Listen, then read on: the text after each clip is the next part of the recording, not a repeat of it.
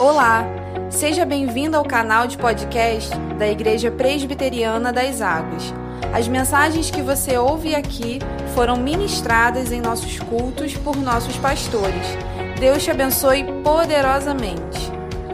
Palavra de Deus, irmãos. Segunda carta aos Coríntios, capítulo de número 5. Segundo aos Coríntios, capítulo 5. Nós vamos ler os versículos 14 a 17. 2 Coríntios 5, 14 a 17, a palavra de Deus diz assim: Pois o amor de Cristo nos constrange, julgando nós isto: um morreu por todos, logo todos morreram. E ele morreu por todos para que os que vivem não vivam mais para si mesmos, mas para aquele que por eles morreu e ressuscitou. Assim que nós, daqui por diante, a ninguém conhecemos segundo a carne. E se antes conhecemos Cristo segundo a carne, já agora não conhecemos deste modo. E assim, se alguém está em Cristo, é nova criatura as coisas antigas já passaram, eis que se fizeram novas. Amém. Você já passou pela experiência de receber um presente, ou alguém lhe fazer um favor, sabe assim, uma coisa muito especial que você não sabia como retribuir? Qual é a sensação que a gente sente quando a gente passa por algo assim? É aquela mistura de alegria com constrangimento. Certa ocasião, anos atrás, eu estava participando de uma reunião de oração e ao final nós dividimos assim em duplas de oração. E naquele momento a gente deveria apresentar, né, para a gente estar orando, uma necessidade do nosso coração, algo que estivesse nos preocupando. E eu pedi por minha família, por uma determinada situação financeira. E eu nunca tinha orado com aquela pessoa na minha vida. Não era alguém da igreja. Então nós oramos um pelo outro. E o tempo passou. Depois aquela pessoa fez contato comigo. Queria, marcou uma conversa, me procurou dizendo que ela havia guardado um determinado valor e queria abençoar alguém e sentiu-se tocado naquele momento da oração para me doar aquela quantia. E eu fiquei sem reação, eu não sabia o que fazer. Exatamente esse sentimento: alegria, constrangimento. Então, é exatamente dessa, digamos, alegria constrangedora que Paulo está falando aqui nessa primeira frase do texto o amor de Cristo nos constrange. Ele nos constrange por causa da sua grandiosidade. Que amor é esse? É uma loucura de amor. Note que o amor de Deus por nós é muito mais do que mera informação. O Evangelho não é uma história de amor, assim como um filme, uma novela, uma série que assim você assiste hoje, se emociona, chora, e amanhã você toca a sua vida, você nem lembra direito o que aconteceu. O amor de Deus por nós é algo que nos envolve. Ele diz respeito a você individualmente. Esse amor não é apenas para ser conhecido, ele é para ser experimentado é algo que emociona, que mexe com a gente, que quebranta a nossa alma, nosso coração, nossas emoções, que muda, que transforma a nossa história de vida. É o amor do Criador pelas criaturas. É o amor daquele que é o eterno, o todo-poderoso, autossuficiente, por pessoas como nós, limitadas, pecadoras é o amor daquele que é santo, santo, santo, por pessoas sujas, cheias de pecados, como eu e você. É o amor de Deus por nós, apesar de quem somos e do que fazemos. do que pensamos. Esse amor se revela em Jesus. O amor de Deus não é apenas uma poesia de belas palavras. O amor de Deus é um fato, um acontecimento histórico que tem a ver com a morte e a ressurreição de Cristo. Primeiramente, com a morte. Por quê? Note bem. Somente pode ressuscitar quem já morreu, óbvio, né? A ressurreição é um milagre destinado àqueles que já morreram. É importante, embora seja muito óbvio isso, mas você pensar sobre isso. Quem está vivo não precisa de ressurreição, correto? O texto vai dizer: um morreu por todos, logo todos morreram. Qual é então o primeiro convite do Evangelho para você? Qual é a primeira coisa que o Evangelho chama você a fazer? Um teólogo alemão chamado Dietrich Bonhoeffer, ele resumiu na seguinte frase: Venha e morra. É isso que o Evangelho fala para você. Venha e morra. Note, o próprio Jesus, ele nos diz que nós precisamos morrer com ele. Quem quiser salvar a sua vida, a perderá. Para salvar, tem que perder. Para ressuscitar, tem que morrer. A grande questão é que nós queremos o que Cristo tem a oferecer queremos os benefícios do Evangelho, mas não queremos nos envolver com ele. Se esses benefícios puderem ser entregues na minha casa pelos correios, ótimo, né? Eu quero ganhar, não quero abrir mão de nada. Jesus tem bênção para a minha vida, excelente. Quero todas, todas que Jesus puder me dar. Mas esse papo de morrer não dá certo, né?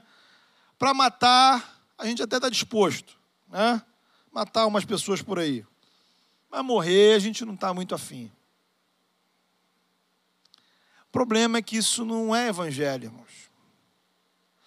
No evangelho, Deus oferece a você muito mais do que bênçãos. Ele nos oferece relacionamento, comunhão. Relacionamento para o qual Ele mesmo nos criou. Por isso a comunhão com Deus através de Jesus é chamada de vida. Palavras de Jesus, ele diz: Eu vim para que tenham vida e a tenham em abundância. Vivemos de verdade quando estamos em Jesus. Essa vida é chamada de nova vida, para fazer oposição à vida que vivíamos antes de sermos alcançados pela graça. A nova vida é a vida que passamos a viver quando a graça nos alcança. Ora, para eu experimentar uma nova vida, é necessário que a velha vida morra. Porque a nova vida é ressurreição. Por isso, querido, o Evangelho convida você a morrer. Obviamente, não uma morte literal, física. É uma morte espiritual, é uma morte existencial. É a morte de uma forma de viver, de uma forma de pensar. A morte de uma condição espiritual dominada pelo pecado. Veja, não é a morte de você tirar a sua vida, é a morte de você entregar a sua vida a Cristo. Para que os efeitos da morte de Jesus na cruz venham sobre você. A fé, meu irmão, minha irmã, realiza um milagre espiritual na sua vida de unir você a morte e ressurreição de Jesus Cristo. Louvado seja Deus, porque Jesus morreu na cruz pelos nossos pecados. Louvado seja Deus, porque em Cristo eu posso morrer e continuar vivo. A morte de Cristo é o poder de Deus que faz morrer em nós tudo o que é pecado, tudo que nos afastava de Deus. O que precisa morrer em você é tudo aquilo que na sua vida não corresponde à vontade do Senhor. Tudo aquilo que impede você de um verdadeiro relacionamento com Deus. Mas não é uma operação que você faz sozinho. Deus está agindo na sua vida através do Espírito Santo. Por isso se trata de morrermos com Cristo. Note, a morte de ninguém, a morte de ninguém tem o poder de transformar a sua vida.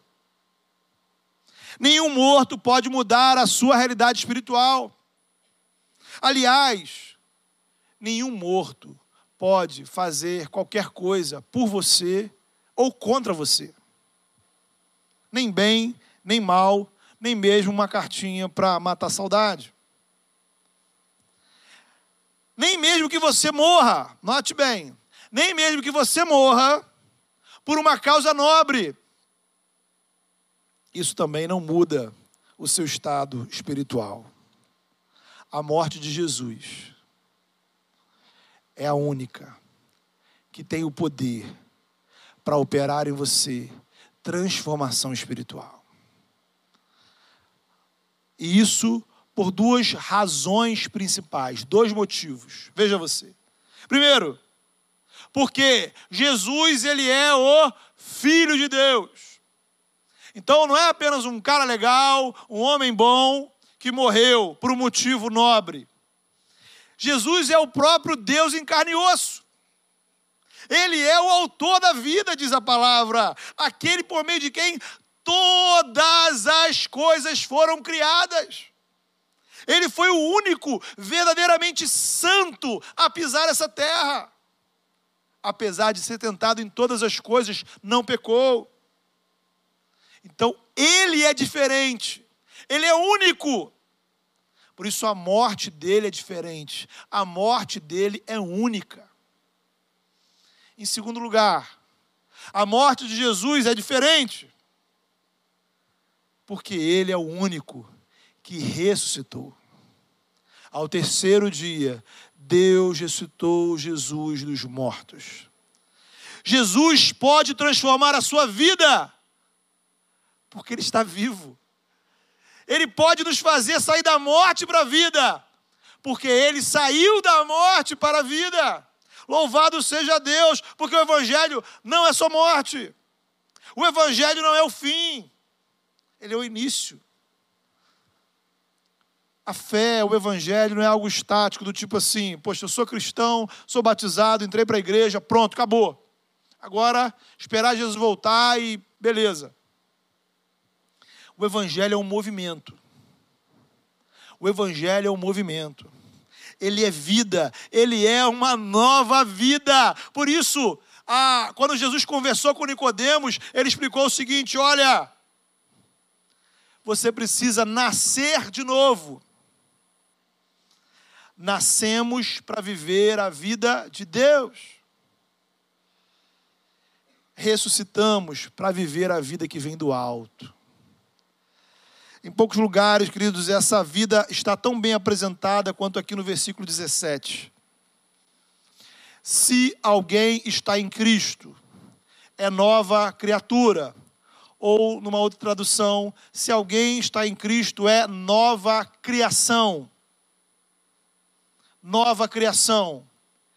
Se alguém, pensa bem nessa frase. Se, se, tudo aí é importante. Se alguém está em Cristo. É o que? Nova criatura, nova criação. Coisas antigas já passaram. Eis que se fizeram novas. Esse versículo, irmãos, é lindo. Comecemos pela partícula inicial. A partícula condicional no início da frase. Se. Se se alguém está em Cristo. Aqueles que não morreram em Cristo não estão em Cristo. Você pode estar fisicamente aqui na igreja e não está em Cristo. Você pode estar aí acompanhando ao vivo no YouTube e não está em Cristo. Você pode estar ouvindo essa pregação no Spotify durante a semana e não está em Cristo. Se alguém está em Cristo. Note bem, ele não disse assim, se alguém acredita em Deus, não disse isso.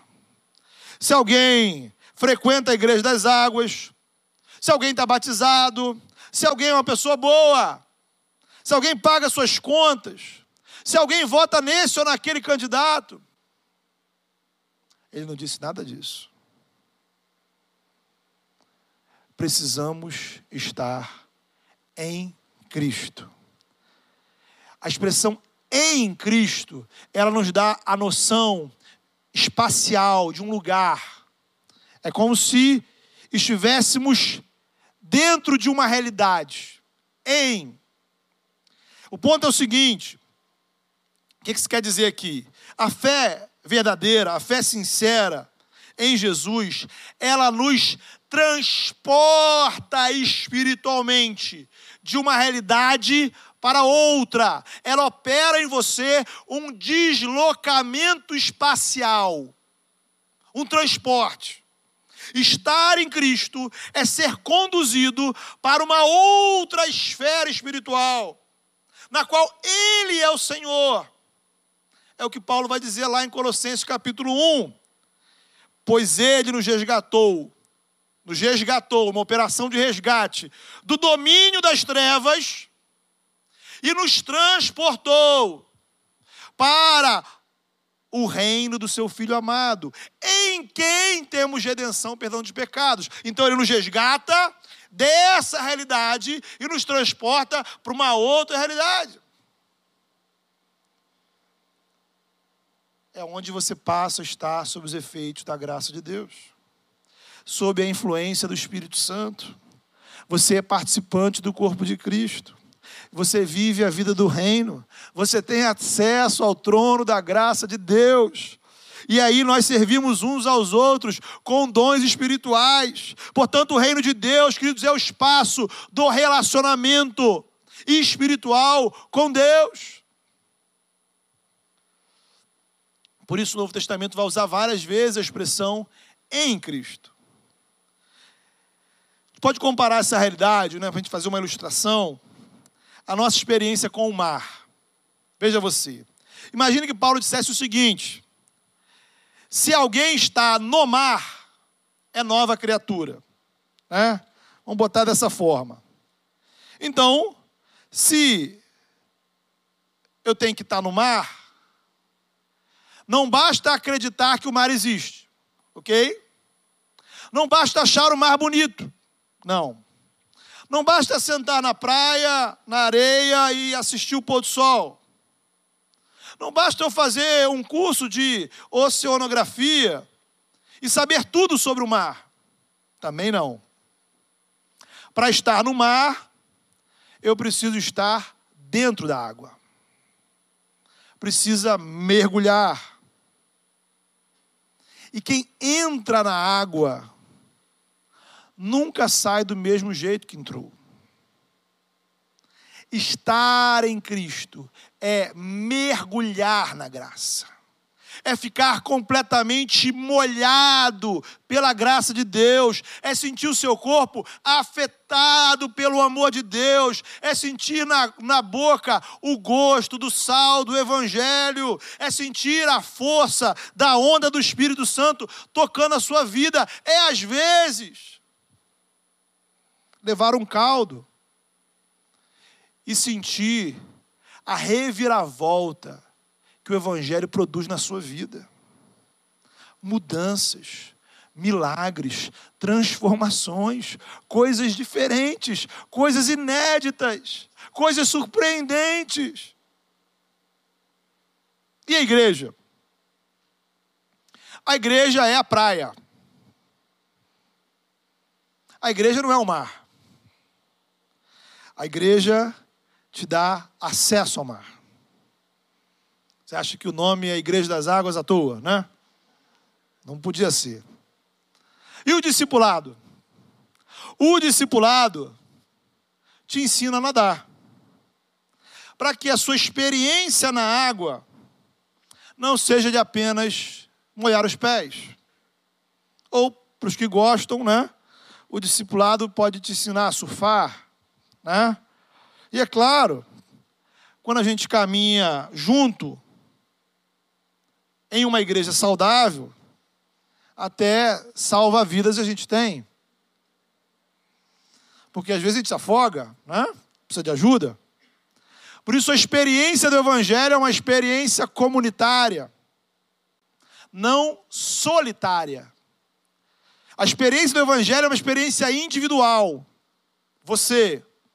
Mas ela não é solitária, porque sou eu andando com outros não sou eu andando sozinho. Estamos juntos. E aí, tem gente que nada melhor, tem gente que está aprendendo a nadar, tem gente que nada e vai surfar, tem gente que pode ser um mergulhador profissional, tem gente que vai ser o pescador sentado lá. Tem, tem gente que gosta de ficar só no raso, tem gente que vai para o fundo. Há várias maneiras da gente experimentar e ter vida dentro do Evangelho. Mas não tem como, não tem como você estar em Cristo sem você mergulhar no Evangelho. Infelizmente, é o que muitas pessoas querem. As pessoas querem experimentar o Evangelho como quem vai à praia para ler um livro. Bacana, né? Sentei na areia, sol ali, visual, pego meu livrinho e fico lendo ela não se envolve com o mar. É você que vem na igreja. É você que assiste o culto. Pô, você ouve a palavra, bacana, legal. Mas você não quer se molhar. Você não quer ser realmente afetado. Você quer ter uma uma relação com o Evangelho, onde você mantém a sua segurança, né, o seu, sua zona de conforto e de controle. Só que quem não está dentro do mar, não está em Cristo. Se alguém gosta de Jesus, não. Se alguém acha Jesus legal, não. Se alguém está em Cristo, precisa estar no mar precisa estar no Evangelho, precisa mergulhar e precisa deixar a água do Evangelho lavar, impactar a sua vida. Se alguém está em Cristo, é nova criação, as coisas antigas já passaram, as que se fizeram novas. Olha outro detalhe lindo, queridos. Lindo, lindo, lindo. O texto diz: nova criação ou nova criatura, né? A, a expressão nova criatura não está errada, mas a ideia principal da expressão usada por Paulo é que em Cristo Deus iniciou um novo mundo. Certo? Um novo mundo. A ressurreição de Jesus, ela nos dá acesso a algo que só esperávamos para o futuro. A ressurreição de Jesus é literalmente o início dos novos céus e da nova terra. A transformação de todo o universo. O universo inteiro será redimido e transformado pela glória do Senhor. Então, o que Paulo está dizendo é o seguinte: se você está em Cristo, se você entrou no mar, você já é parte desta nova criação, ok? Você já está vivendo lá. Somos novas criaturas porque somos partes de uma nova criação. A vida nova que o Evangelho traz é a vida da nova criação. Um dia, um dia, Deus vai dizer para todo o universo as palavras que estão registradas em Apocalipse 21. Eis que faço novas todas as coisas. Essa palavra, guarde isso no seu coração. Essa palavra, Deus diz para você no exato momento que você crê em Jesus e mergulha no Evangelho. Eis que faço novas todas as coisas na sua vida. Eis que posso fazer novas todas as coisas na sua vida. Na sua vida. Glória a Deus, irmãos. A gente começa a experimentar uma nova vida, porque Deus derrama na gente as pitadas de um novo mundo são sementes plantadas em nós pelo Espírito Santo. O Espírito Santo vai trazendo em nós esse novo de Deus. As coisas antigas já passaram. O novo de Deus vai sendo semeado. O Espírito Santo, o próprio Espírito, ele é a dádiva de uma nova realidade que a cruz de Cristo nos proporciona. Note que primeiro evento após a ressurreição de Jesus, a sua ressurreição e exaltação foi, foi qual? Pentecostes. O Espírito Santo foi derramado sobre a igreja, porque ele traz do céu a vida de Deus para as nossas vidas. É Ele quem faz surgir coisas novas e uma vida velha. Só que coisas novas muito poderosas coisas novas muito especiais, coisas novas repletas da graça de Deus, coisas novas que transformam essa velha vida numa nova vida, pitadas de um novo mundo que geram uma vida nova. Querido irmão, querida irmã, uma ressurreição pode estar acontecendo na sua vida. Você já notou isso? Já pensou sobre isso? uma ressurreição pode estar acontecendo na sua vida. Não é pouca coisa, irmãos. Somos pessoas novas e o um mundo velho. Nós mudamos, mas o mundo ainda não mudou.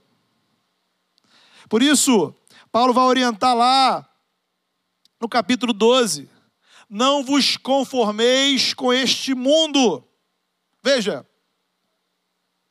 a gente interpreta errado essa frase. Quando ele diz, não vos conformeis com este mundo, com este século, ele não está dizendo para a gente ficar indignado com o mundo pura e simplesmente. Não é para você ficar com raiva do mundo. Isso não vai te levar a nada. Você pode ler o Novo Testamento de Mateus até Apocalipse. Não há uma expressão de raiva, de ódio da igreja para com o mundo, porque o mundo é o mundo. Não se conformar com este mundo significa que eu não vou me acomodar, me moldar ao padrão do mundo. Por isso ele vai dizer: transformai-vos. Não é transformar o mundo, é se transforme pela renovação da vossa mente, ou seja, renovação, fazer nova a sua mentalidade. Nós somos cidadãos da Nova Jerusalém, que ainda vive na Babilônia. O nome desse novo mundo é Reino de Deus. A vida desse novo mundo é Jesus. A força desse novo mundo é o Espírito Santo. Isso nos leva a uma pergunta muito séria e muito interessante. Se você se converter a Jesus, ou você que já se converteu, será que você se torna realmente novo? Sabe, essa é uma questão que de vez em quando eu penso sobre ela. Talvez você pense sobre isso nesse exato momento. O que vai mudar na sua vida? O que vai mudar na sua vida se você se tornar cristão? O que vai mudar na sua vida hoje se você hoje entregar sua vida a Jesus e confessar Ele como seu Senhor e Salvador, o que, que vai mudar? Ou mesmo você que se, já, já, já creu em Jesus, já foi batizado, já está na igreja, aí você pergunta assim, mas será que realmente eu estou convertido? Como é que a gente avalia isso? Qual a resposta para isso? Veja bem. Talvez isso te surpreenda. Mas o Evangelho não faz de você uma pessoa totalmente nova. Não a curto prazo, não de maneira imediata. O Evangelho, note bem, ele introduz na sua vida coisas novas, ok? Coisas novas. Coisas que mudam e podem mudar a sua vida aos poucos, progressivamente. Então a conversão não muda a sua personalidade. Né? Então, se você, por exemplo, é uma pessoa tímida, a conversão não vai transformar você numa pessoa falante. E vice-versa. Então você não gosta de. não gosta de giló e gosta de pudim. A conversão não vai mudar seu paladar. Para tristeza de alguns, a conversão não vai mudar sua aparência. Sua biologia não vai mudar. E às vezes, queridos, a falta de compreensão nesses aspectos nos fazem cair em mal entendidos. Por quê? Por um lado, é, um lado, nós que já somos cristãos, queremos exigir que a pessoa se converta hoje e amanhã ela esteja completamente diferente. E se não for totalmente ferido, é, é, é, totalmente diferente, então não é convertido. Né? Então não. Fulano não se converteu. Como é que pode se converter se assim, né? Onde já se viu? Aí a gente começa a julgar a conversão dos outros. Bem, nesse padrão, irmãos, se você olhar a igreja de Corinto, acho que ali faltava convertido. Né? E como é que Paulo tratou aquela igreja? Que tinha todo tipo de problema. Tinha milhões de problemas.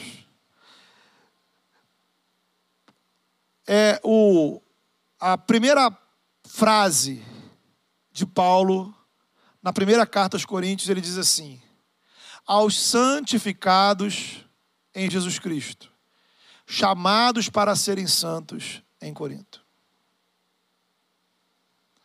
Tinha gente que não se falava, tinha gente que desprezava o outro, tinha gente que é, cometia pecados é, imorais, tinha gente que tinha uma vida sexual com prostitutas, tinha pessoas se divorciando, tinha pessoas processando outros membros nos tribunais.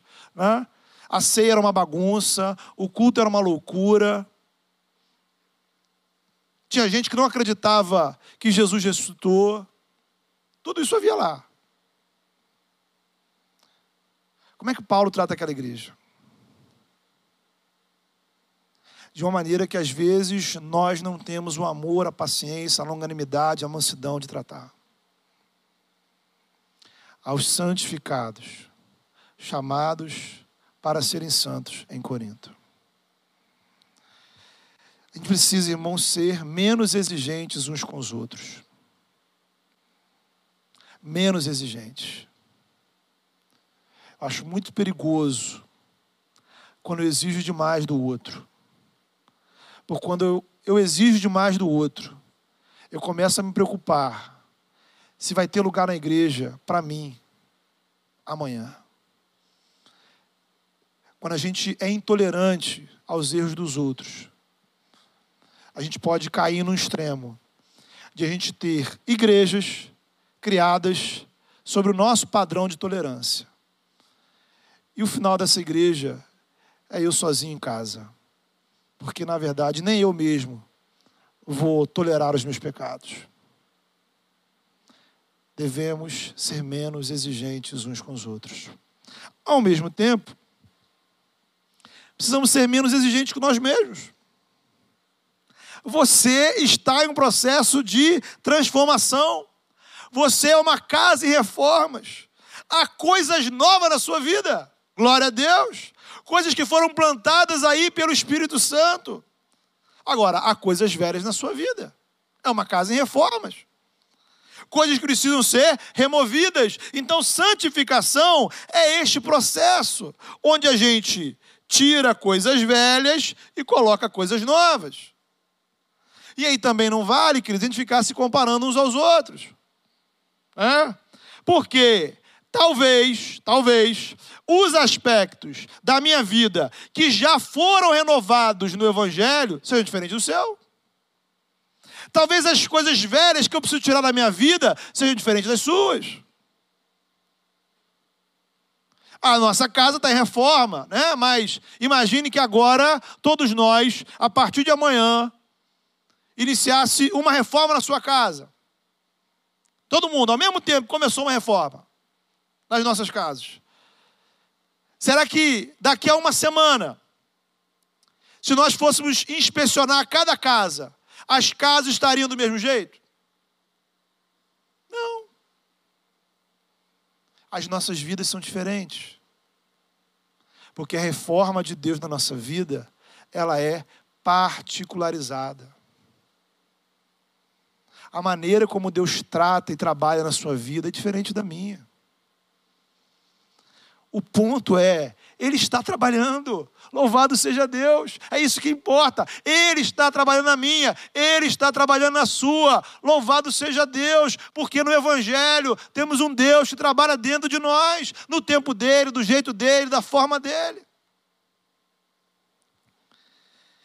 E, afinal de contas, então, o que, que tem de novo nessa vida do Evangelho? Não é uma ressurreição? Não é nova criação?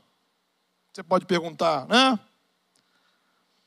O Evangelho tem uma diferença que você não pode produzir, que religião alguma pode produzir, que nada nesse mundo pode dar para você. É uma diferença que a gente não produz por conta própria.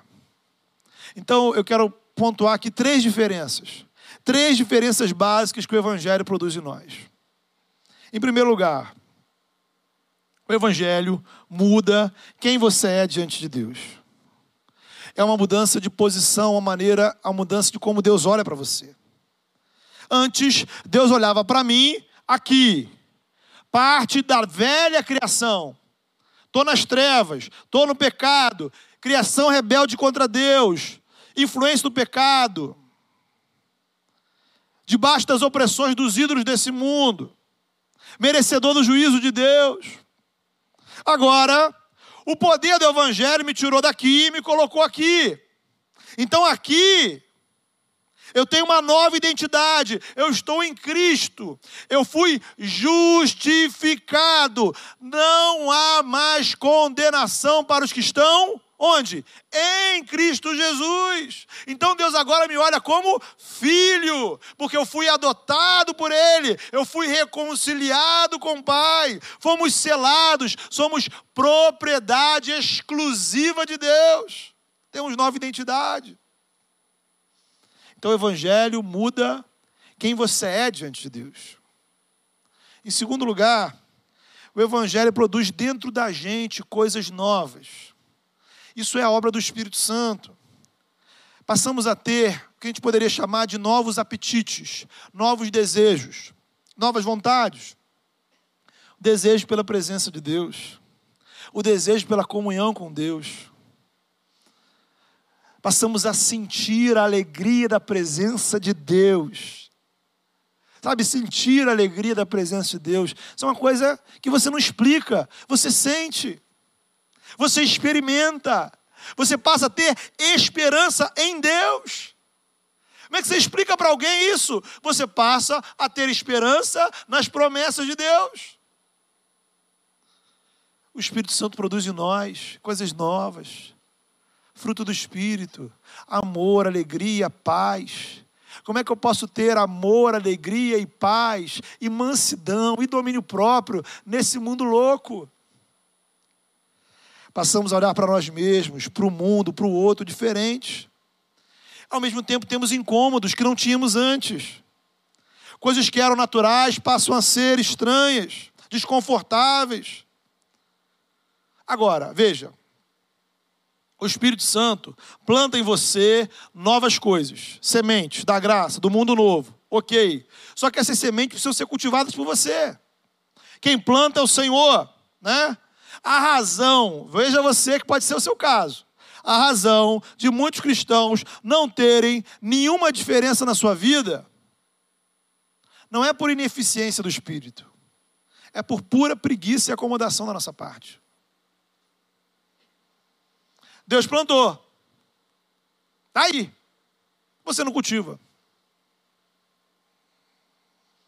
Então, a semente está aí. Cabe a você agora cultivá-la. Oração, devocional, disciplinas espirituais, igreja e por aí vai.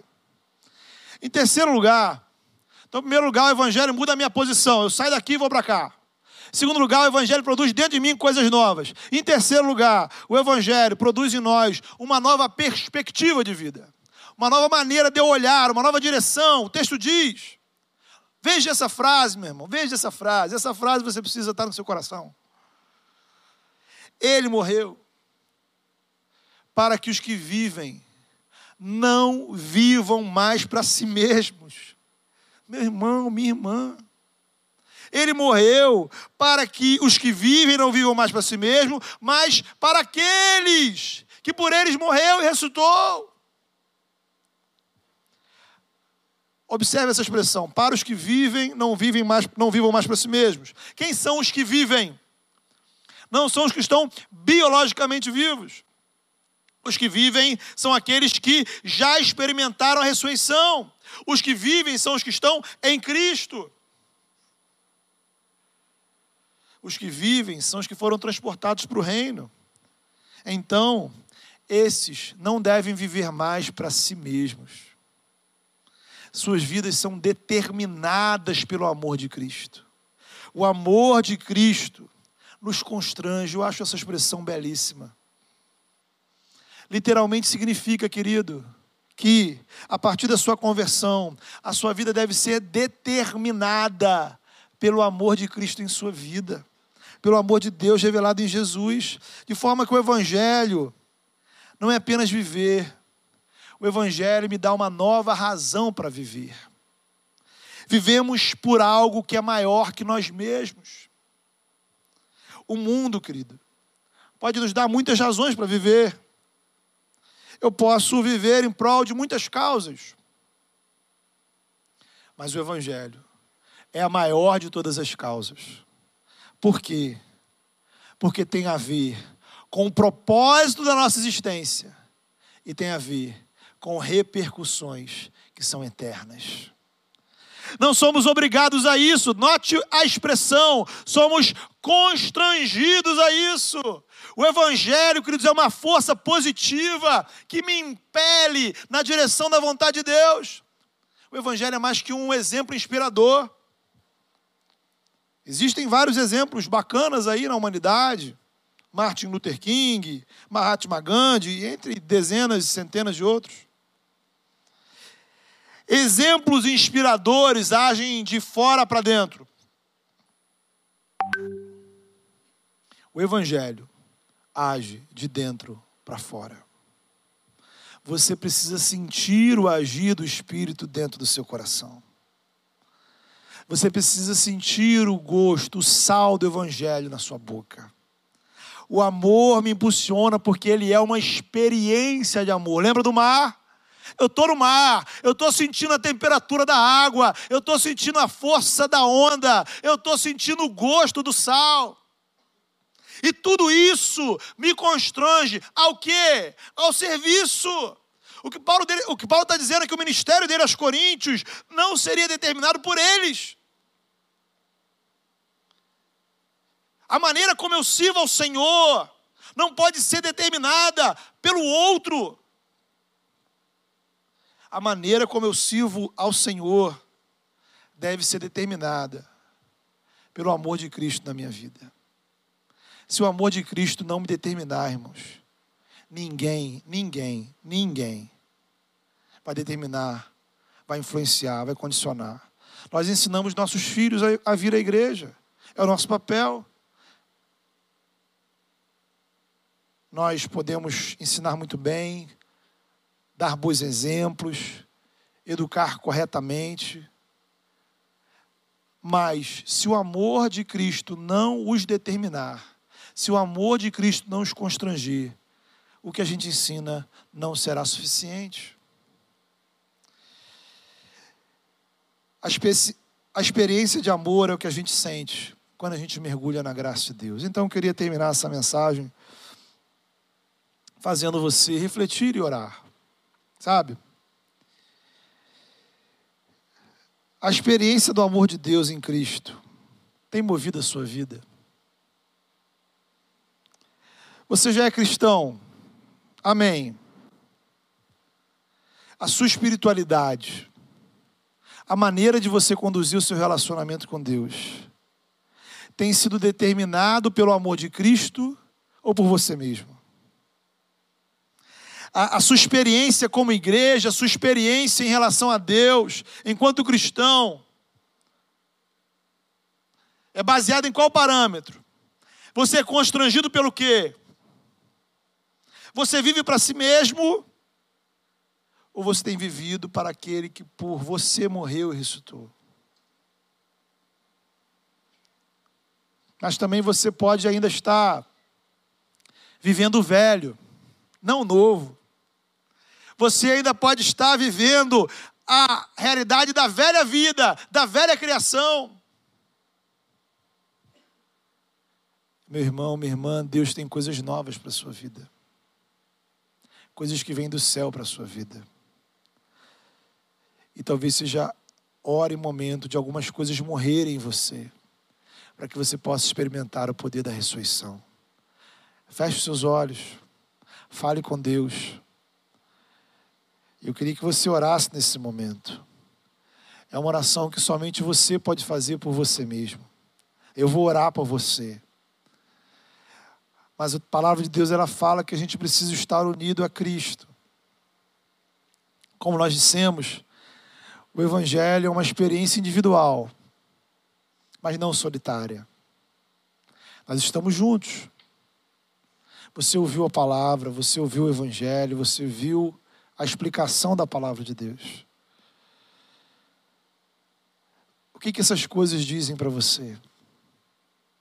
O que, que essas coisas dizem para sua mente, para suas atitudes. Você já experimentou esse movimento de sair daqui e viver em Cristo Jesus? Se alguém está em Cristo, irmãos, o Evangelho tem muito mais do que você estar tá aqui na igreja. O Evangelho tem muito mais do que você assistir uma pregação. O Evangelho é o mar é o mar, irmão. É um oceano. E há coisas novas que Deus planta dentro da gente. Sabe? Coisas novas. Coisas que Deus introduz no nosso coração. Coisas que ninguém pode dar para você. Que mudam a sua vida para sempre. E que constrange a gente a servir ao Senhor, a viver a vida do Evangelho. Da onde a gente se pergunta, como Pedro um dia perguntou, para onde iremos? Como viveremos se não for por esta causa? Eu não sei, meu irmão, eu não sei. Talvez você esteja sobrevivendo, mas o Evangelho chama você para viver. O Evangelho te dá uma razão profunda para você viver é uma vida que vale a pena. Não viver para si mesmo. Fale com o Senhor.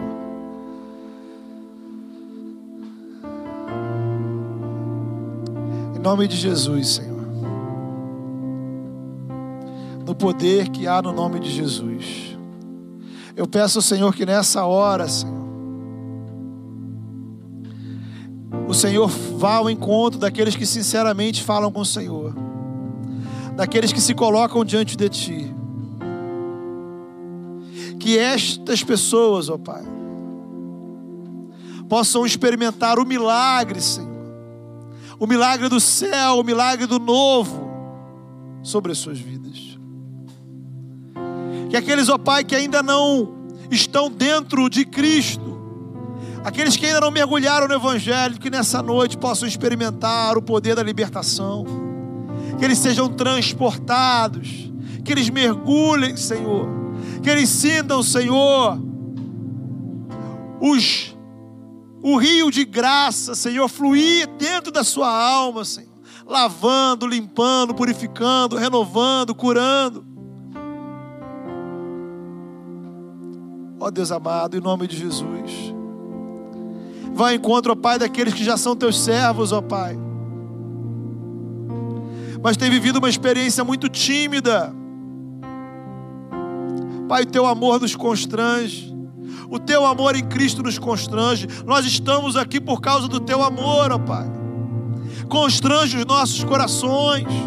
Constrange os nossos corações. Para vivermos para algo que é maior do que nós mesmos, ó Pai. Não fomos salvos para viver para nós mesmos. Não fomos salvos para viver para os nossos interesses. Não fomos salvos para viver para as nossas vontades. Não fomos salvos para viver para nossas escolhas. Não fomos salvos para viver para as nossas preferências. Fomos salvos para viver para algo que é maior que nós mesmos. Salvos para viver para Jesus. E que não e seja muito mais que uma obrigação, ó Pai, moral. Seja algo sentido Ó Pai, em nome de Jesus eu suplico, ó Pai, que o teu povo sinta o teu agir, o agir do teu Espírito Santo, impulsionando as suas almas e corações.